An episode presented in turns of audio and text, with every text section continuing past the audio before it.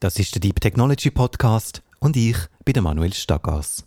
In dem Podcast geht es darum, wie Menschen in der Schweiz denken über neue Technologien, ihren Einfluss auf den Alltag, ihr Leben und Gesellschaft. Der Podcast wird unterstützt von der Stiftung Mercator Schweiz, von der Ernst-Göhner-Stiftung, von Kultur Wetzikon, von der Digitalen Gesellschaft und von now.ch. Ich habe abgemacht mit der Esther Boschar, einer Psychiaterin und Krimiautorin. Nächster Halt. Thun, Äh, ich arbeite als leitende Ärztin bei der ambulanten Suchtbehandlung Berner Oberland, ASPO. Das ist eine Suchtfachstelle, eine ambulante, wo wir heroingestützte Behandlungen machen, Substitutionen, Psychotherapie, Coaching. Also einen ganz breiten Ausschnitt zum Thema Sucht. Und als Autorin habe ich das grosse, Privi das grosse Privileg, dass ich eine Stimme habe. Und ich finde es schön, die Stimme über die Geschichten und nicht über das Belehren ihrer Theorie auszuüben. Geschichten haben einen ganz anderen Zugang zum Menschsein und das gefällt mir sehr gut. Ich frage die Esther, was neue Technologien für sie bedeuten. Einerseits ist es eine grosse Faszination, es ist eindrücklich, was man alles machen kann. Andererseits löst es rechte Ängste aus und wüste Flashbacks zum Terminator und Terminator 2. Die Frage ist, wann finden die, wir sind nicht mehr nötig, wir Menschen? Und weil sie gerade schon am Anfang den Terminator angesprochen hat, frage ich Esther, ob sie dann neue Technologien eher positiv oder negativ bewertet. Grundsätzlich etwas Positives. Ich weigere mich, negativistisch zu sein. Ich, ich habe das Gefühl, wir haben grosse Chancen mit all diesen Technologien und auch sonst haben wir grosse Chancen, aber wir müssen sie nutzen. Wir können es uns nicht einfach machen, zurücklehnen und sagen, kommt schon gut. Wir müssen etwas dafür tun. Dann frage ich Esther, wie sie glaubt, dass neue Technologien sich auf das Denken der Menschen auswirken. Das ist etwas, was ja so verlockend tönt. Tun wir die doofen Arbeiten, den Roboter abgeben, machen wir nur noch die schönen. Aber irgendwie, wenn ich so rundum schaue, wir haben ja schon einen hohen Automatisierungsgrad und die Technik ist schon breit drin. Und wie viele Leute sagen, yes, ich bin so glücklich mit meinem Job. Kein Schwein. Oder? Also einerseits, es scheint nicht wirklich zu funktionieren. Und dann ist, haben wir das Problem, dass die einfachen, die mühsamen, kleinen Sachen verschwinden und dass das, was, man noch, was der Mensch noch gerade braucht im Moment, immer komplexer, schneller und anforderungsreicher wird. Also auch die ganzen Nischenarbeitsplätze. Aber auch die simplen Tätigkeiten, die verschwinden. Eigentlich nehmen sie uns die gäbigen Jobs, man könnte es so, so sehen. Und dann ist die Frage, ob Freizeit, Kreativität wirklich, wenn man nur noch das oder fast nur noch das muss oder darf machen, ob das wirklich so reizvoll ist, wie wenn es ein Kontrast ist zu einem etwas, was man muss. Den Kontrast dürfen wir nicht aus dem Auge verlieren. Oder wie viele Leute ziehen nach Florida, weil sie sagen, Juppie, du immer Sommer und irgendwie nach zwei Jahren finden sie, ich will wieder mal Winter. Der Kontrast gehört auch zu unserem Leben und wir genießen das Bessere mehr, wenn wir das Schlechtere auch haben. Und diesen Effekt halten wir uns nicht vor Augen, wenn wir versuchen, nur noch das Bessere zu bekommen. Ich glaube, wir tun uns eben ins Bein schneiden. Ich frage die Esther, wie wichtig dann Technik und Technologie überhaupt sind in der Psychiatrie. Natürlich, oder wenn es darum geht, dass wir eine Medikamenteninteraktion sollten prüfen Tut jetzt das Medikament A mit dem B blöd. So, früher haben wir irgendwelche komplexe Listen gehabt, wo wir müssen blättern und heute können wir sie eingeben in Programm. Das natürlich schon. Aber ich würde sagen, so die Grundarbeit der Psychotherapie ist noch nicht massiv verändert. Vielleicht wird es das noch. Oder die grosse Frage nach, werden irgendwie die Leute ein störungsspezifisches App haben? Eine Sucht-App, eine Depressions-App, die automatisch mit, mit ihm redet, mit dem Menschen, künstliche Intelligenz, der schon gemerkt, ob es gut geht, die Ambulanz ruft, wenn es das Gefühl hat, das wäre jetzt eine Suizidalität. Das ist an sich Science Fiction, noch, würde ich sagen. So weit, dass es in unserer Realität oder speziell in meiner Realität schon so wäre, sind wir noch nicht. Aber diskutiert wird es. Und was Thema ist, ist zum Beispiel so die Frage, ja, wollen wir eine Psychotherapie auch auf die Ferne machen? Und zwar per E-Mail zum Beispiel. Das ist etwas, was gerade in den letzten Jahren, Jahrzehnten recht untersucht worden. Es hat enorme Vorteile, es hat natürlich aber auch gewaltige Nachteile. Weil als Psychiater habe ich immer ganz viele Kanäle offen, wenn ich mit jemandem rede. Ich höre nicht nur auf das, was er sagt, sondern wie er sagt, was sein Gesicht macht, ob er rot wird dabei, ob seine Muskeln verkrampfen. Und noch für zum äußersten Schritt schaue ich auch noch, wie ich darauf reagiere. Also ich bin sogar auch noch ein diagnostisches Instrument. Auf meinem E-Mail habe ich nur noch den Sachaspekt und Wort. Und das ist eine gewaltige Verarmung. Trotzdem gibt es aber doch sehr viele Apps, zum Beispiel im Bereich Meditation, Mindfulness und so weiter. Und ich frage Tester, was sie dann sagen würde, wenn jemand mit einer Psychologie-App kommt, die eine Therapeutin oder einen Therapeut ersetzen soll. Ah, aufpassen. Es kommt immer darauf an, für was. Wenn man es als Hilfe oder als Zusatz braucht, ist das wunderbar. Wenn man aber das Gefühl hat, das längt jetzt, es braucht nichts mehr, dann wird es, glaube ich, ein bisschen gruselig. Die Frage ist, ob wir uns da die Lampe ins Haus reinholen oder so die Geister, die ich rief. Wieso? Ich, ich zweifle so dran. Weil, wenn man dann die künstliche Intelligenz hat, die das dann macht, dann hat man das Gefühl, dann braucht es die Ärzte gar nicht. Das ist doch eine super Sache. Vor allem keine Personalkosten, keine Lampen mit Ferien, 13. Monatslohn kann man streichen, das ganze Programm. Es ist unglaublich verführerisch. Nur, was es macht und was dann passiert, das ist die Frage. Und das merkt man dann vielleicht erst viel später. Ich frage Tester, was sie dann genau meint im Zusammenhang mit Technologie, mit die Geister, die ich rief. Ich habe das Gefühl, die ganze Entwicklung der Technologie läuft so nach dem Motto «Ups». Oder wir schauen mal, ob wir es können und überlegen nicht, ob wir es wollen. Und dann ist eben «Hoppala, hups, jetzt haben wir es, ja, jetzt haben wir es halt». Und dann ist die Frage, ob wir es wollen, kommt erst hinten nachher. Und nicht mal einem Kind etwas wieder weg, was Freude daran hat.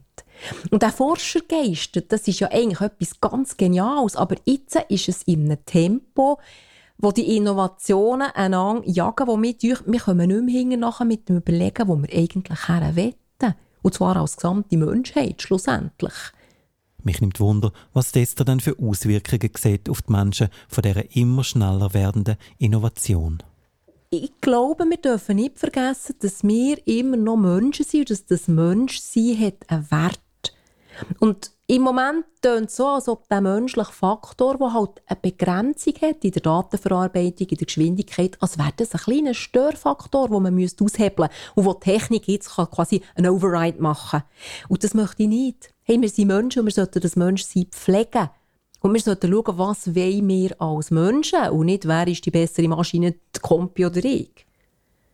Es geht auch um Wert, was was hat Wert und was macht das Menschsein oder das Leben per se zu etwas Besonderem? Und dort ist noch die Frage nach den Fehlern. Dürfen wir Fehler machen? Oder? Und wenn man jetzt die ganze technische Entwicklung anschaut, hat man ja das Gefühl, hey, möglichst die Fehlerquote abzutun. Auf null. Aber stell dir vor, es wäre ein Leben ohne Fehler. Stell dir vor, du hättest in deinem Leben noch nie einen Fehler gemacht. Stell dir vor, was hat man für eine Entwicklung? Man hat keine. Und ich habe das Gefühl, Fehler sind auch man kann sagen, Kreativitätspool.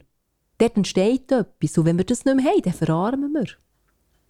Weißt du, das Beispiel ist auch Berufsleute. Wir haben einen riesen Fachkräftemangel. Nicht nur bei den Ärzten, sondern einfach auch bei der Pflege.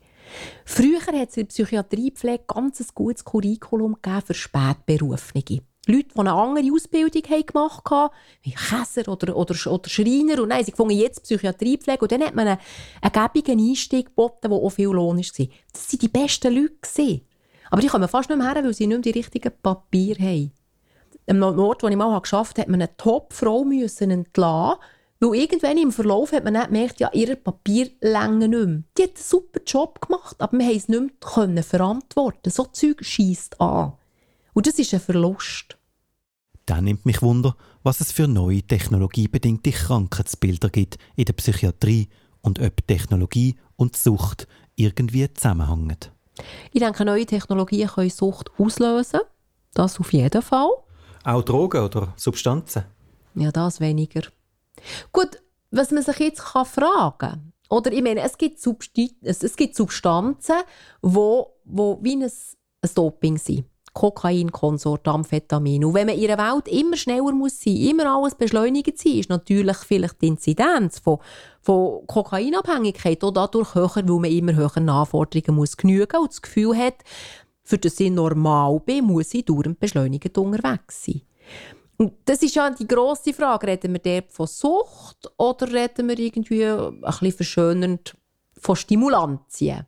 Oder reden wir von von leistungssteigenden Medien etc. Und dort wird es dann so ein, so ein Übergang, wo, wo man nicht mehr ganz sicher weiss, ja, sind wir jetzt da noch im Bereich von Krankheit oder ist das Lifestyle?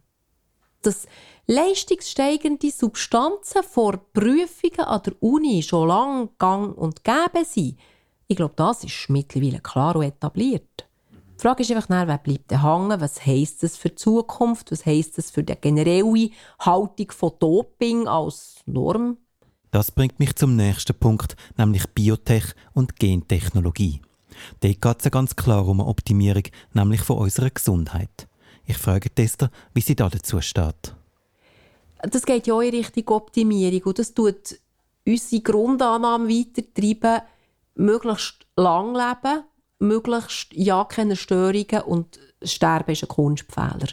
Und ich, dort bin ich nicht glücklich damit, mit der Richtung, die die Medizin nimmt. Ich habe das Gefühl, wir verarmen, wenn wir die Endlichkeit des Lebens so panisch versuchen rauszuschieben. Ich sehe so viele Leute, die nicht mehr leben können aus Angst vor dem Sterben. Die sind hauptamtlich mit Angst vor dem Sterben beschäftigt.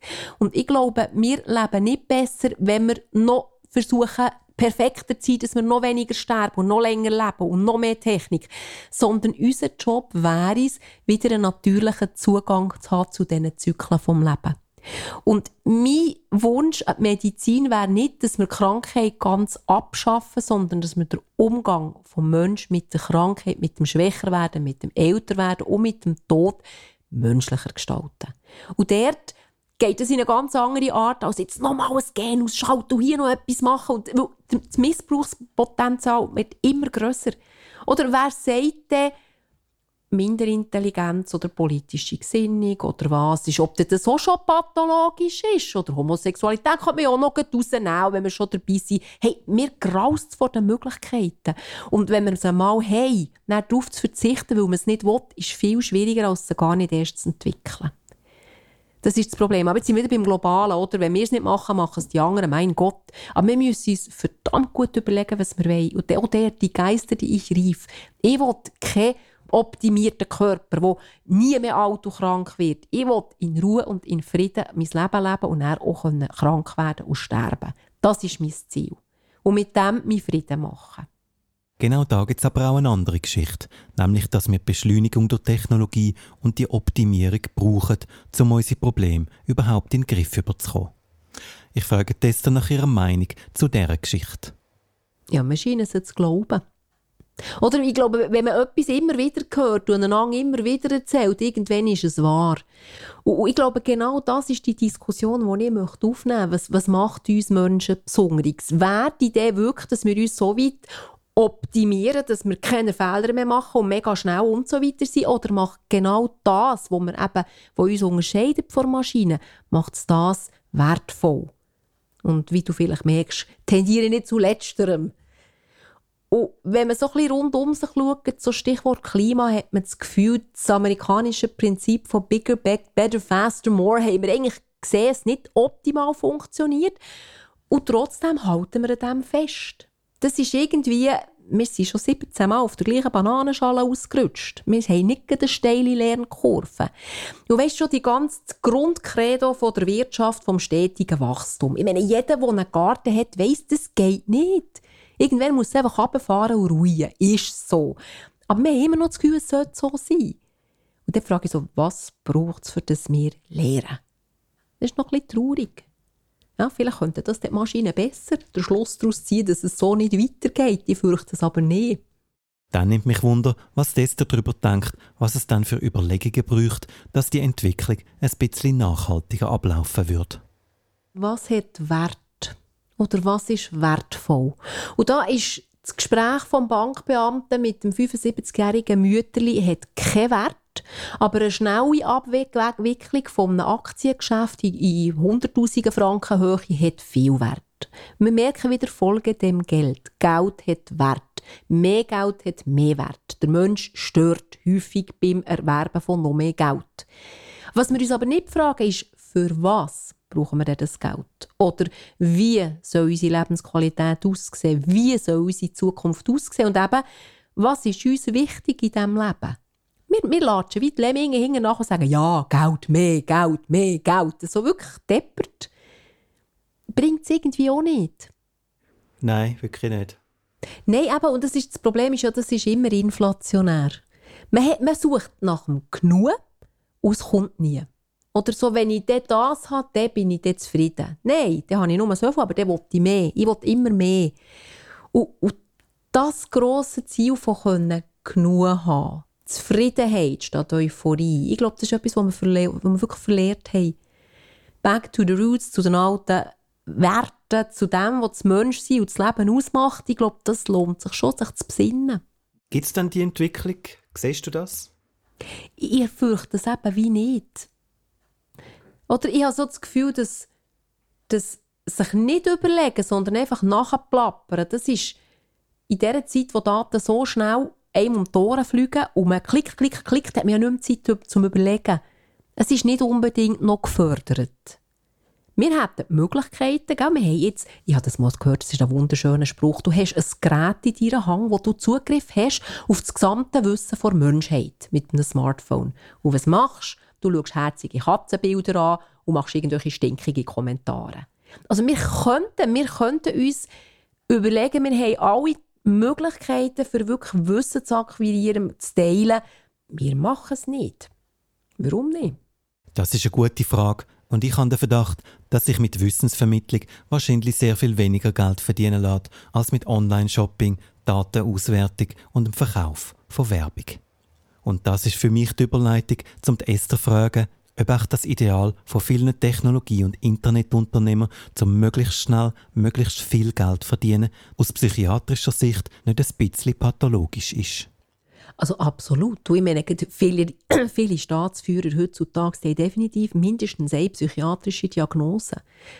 Aber das ist es so, dass wir im Moment in der westlichen Gesellschaft wird zum Beispiel der Narzissmus ganz klar protegiert. Das lohnt sich, ein Narzisst zu sein. Es würde sich auch lohnen, noch ein bisschen manisch zu sein, weil dann ist man schneller unterwegs und zackiger, braucht weniger Schlaf. Also das sind Werte, die in unserer Gesellschaft gut ankommen. Wir belohnen das. Leute, die auffällig sind, die seltsam sind aus meiner Art, die werden gewählt. Die werden gesehen. Und das ist ja, hat auch mit der Politik zu tun, für dass man etwas erreichen kann, muss man gesehen werden, man muss sich sichtbar machen. Und das sind nicht die stillen Sachpolitiker. Dort ist einfach schon ein Fehler im System.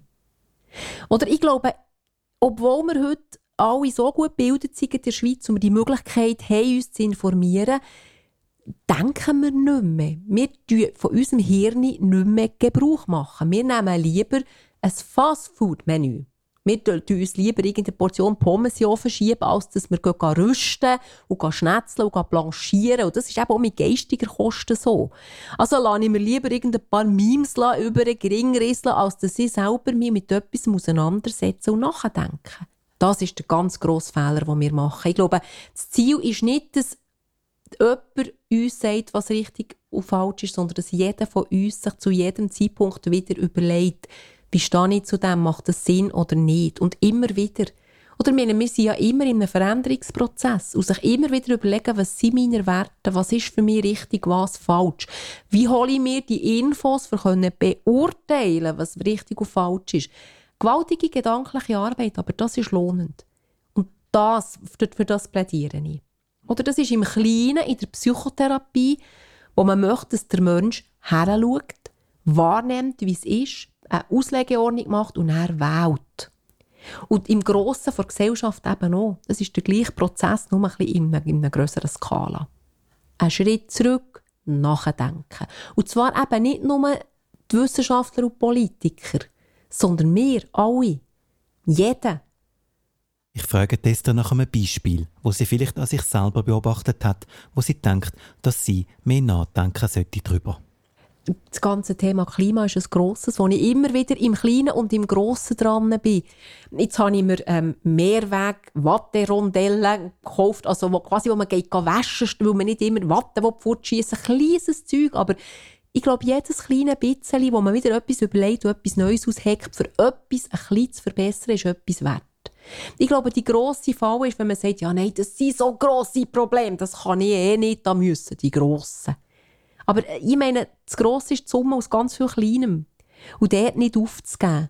Aber auch wir immer wieder mit, mit Mühe machen, mich mit Themen auseinanderzusetzen, mich einzulesen. Nicht nur plakativ, oh, Scheissdreck, sondern wirklich mal reinlesen und versuchen, das Interesse von anderen Seite zu verstehen. Das ist für mich auch wichtig. Auch, dass man nicht bei diesen Positionen bleibt. Im Sinne von, ich habe meine Position und du deine und das ist nichts, was du sagst, sondern schau, versuch herauszufinden, was ist dem anderen seine Motivation. Desra hat gerade davon geredet, dass man auch die andere Seite verstehen muss. Und ich frage sie, wie sie dann zum Beispiel den Elon Musk verstehen könnte, der den Mars besiedeln möchte oder davon träumt, einen Chip in die Gehirn der Menschen einzupflanzen. Nein, stell dir vor, weißt, ich bin ja so froh, dass ich als Psychiater einem Patienten sagen kann, ich habe keinen Zugriff zu eurem Hirn. Gott sei Dank nicht. Stellt euch vor, ihr hättet die Fähigkeit, euer Denken zu verändern, euer Gefühl zu verändern, euer Verhalten zu verändern. Stellt euch vor. Und dann gruseln wir uns alle beide und sagen, oh ja, zum Glück nicht, also müsst ihr gleich selber arbeiten. Aber das ist das, was ihr wollt, Jetzt stellt dir das vor. Wer will das? Das Verrückte ist, dass, dass der jetzt nicht in der Psyche hockt, der 5-Punkte-Fixation, sondern dass der irgendein mega äh, Superheld ist. Weil eigentlich wäre das Psyche 5-Punkte-Fixation. Oder? Aber das ist genau, warum finden wir, wow, Elon Musk. Statt zu sagen, hey, hallo, wo sind die Herren mit der Gummizelle? Ja, das wäre eigentlich die normale Reaktion, aber das, das bleibt aus. Aber ich glaube eben schon der Faktor, wenn man so, so viel Daten hat und die Leute werden, werden immer wieder bespült mit Informationen, dann ist halt das, was farbiger und lauter ist, das, was man noch sieht und hört. Und so die Verschärfung und das Extremere, das ist halt schon, ich glaube, vor 50 Jahren wäre das noch anders gewesen, wenn man einmal im Tag hat Nachrichten geschaut Aber heute kommen nur noch die Geisterreize durch. Und auch die werden schal. Auch der, wir sind unersättlich. Ich glaube, das Konzept vom Genug wäre ganz, ganz wichtiges für uns alle.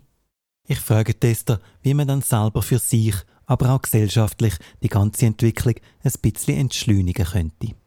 Oder viele Leute haben irgendeinen Schicksalsschlag und dann steigen sie aus. Und dann gehen sie eben die berühmten zwei Schritte zurück und sagen, hey, mein Leben läuft nicht gut ich will es anders. Und dann machen sie etwas anderes und gewinnen eine gewaltige Lebensqualität. Solche Geschichten hört man immer wieder und vielleicht sogar zunehmend. Ich glaube, das ist der Weg. Im Individuellen, aber dann auch im Gemeinsamen. Oder ich wünschte mir Leute, die sagen, hey, Giele, Stopp, Standortbestimmung, läuft's gut? Nein. Machen wir weiter wie bisher? Nein. Braucht es mehr vom Gleichen? Nein. Stattdessen was? Weißt du, so in Richtung Thinktanks. Leute, die zusammenhocken, wenn möglich ohne grosse Interessenkonflikte, Interessenvertretungen. Das ist ja der Fluch der Politik bei uns, dass das Interesse, das Finanzielle immer mit hineinspielt. Leute, die, die sich wirklich den Raum und Zeit nehmen, Sachen durchzudenken. Auch mal ein bisschen aus, aus dem Karierten rauszudenken, mal quer zu denken und Vorschläge zu machen. Oder weißt, ich denke an die Ethikkommission. Bevor man Forschung im Mensch macht, muss bei der Ethikkommission durch. Das könnte man viel breiter machen. Vielleicht sollte man jede Forschung bei der Ethikkommission durchlassen. Und dann ist noch die Frage, welche Kultur? Wir Schweizer würden vielleicht etwas ganz anderes sagen als Briten und die sagen wieder etwas anderes als die Amerikaner. Also im Idealfall bräuchten wir eine globale Ethikkommission. Das wäre Top. Aber probier das mal. Es gibt ja schon Ideen, wie man die technologische Entwicklung nachhaltiger gestalten kann, nämlich indem man gewisse Sachen einfach verbietet. Ich frage Tester, was sie denn da dazu denkt. Das Problem ist, das müssen wir global machen, oder? Oder dann kommt natürlich wieder die Argumentation, ja gut, aber das können wir schon machen, aber dann lachen sich die Russen und die Chinesen ins Füßchen. Oder? Und in zehn Jahren haben sie uns übernommen. Oder dann, wenn wir dann langsam wieder überlegen, ob wir wieder wetten. Und das ist ja das gegenseitige Aufrüsten, das es sehr schwer macht. Und, und wir als Schweiz, ich glaube, es ist extrem wichtig, dass wir uns Gedanken darüber machen, aber wir sind auch gleich nur ein kleines Fleckchen auf dem Globus. Und darum sage ich, ist auch die internationale Zusammenarbeit zu diesem Thema gewaltig. Und dann kommen wir näher Grenzen, oder wir haben halt einfach auch Nationen auf diesem Planeten, die finden, was da irgendwie Ethik. Wir gewinnen, wir Chef, und dort wird es schwierig. Und dann kommt wieder der Defensivaspekt zum, Ziel, oder? Ich meine jetzt China, wo irgendwie eine, äh, eine Informatikarmee hat von irgendwie, weiss nicht wie viel, tausend, zehntausend Leuten. Ja. Also ich denke, einfach der zu sagen, nein, wir machen nichts mehr, können wir schon, ist ein schöner Gedanke, aber dann werden wir von Flutwellen überrollt. Es scheint also, dass das eine Entweder-oder-Situation ist und dass wahrscheinlich Politikerinnen und Politiker auch nicht so ganz genau wissen, was man da machen könnte. Ganz genau, absolut. Und weißt, es tut mir wahnsinnig leid, ich wünschte, ich könnte jetzt dir diese Antwort geben. Ich wünschte, ich hätte sie. Ich glaube, ich habe sie nicht. Weil wenn es einfach wäre, hätte man es gefunden. Auch dort sind wir wieder beim Anspruch vor Fehlerfreiheit. Man möchte das Richtige machen. Das gibt es nicht.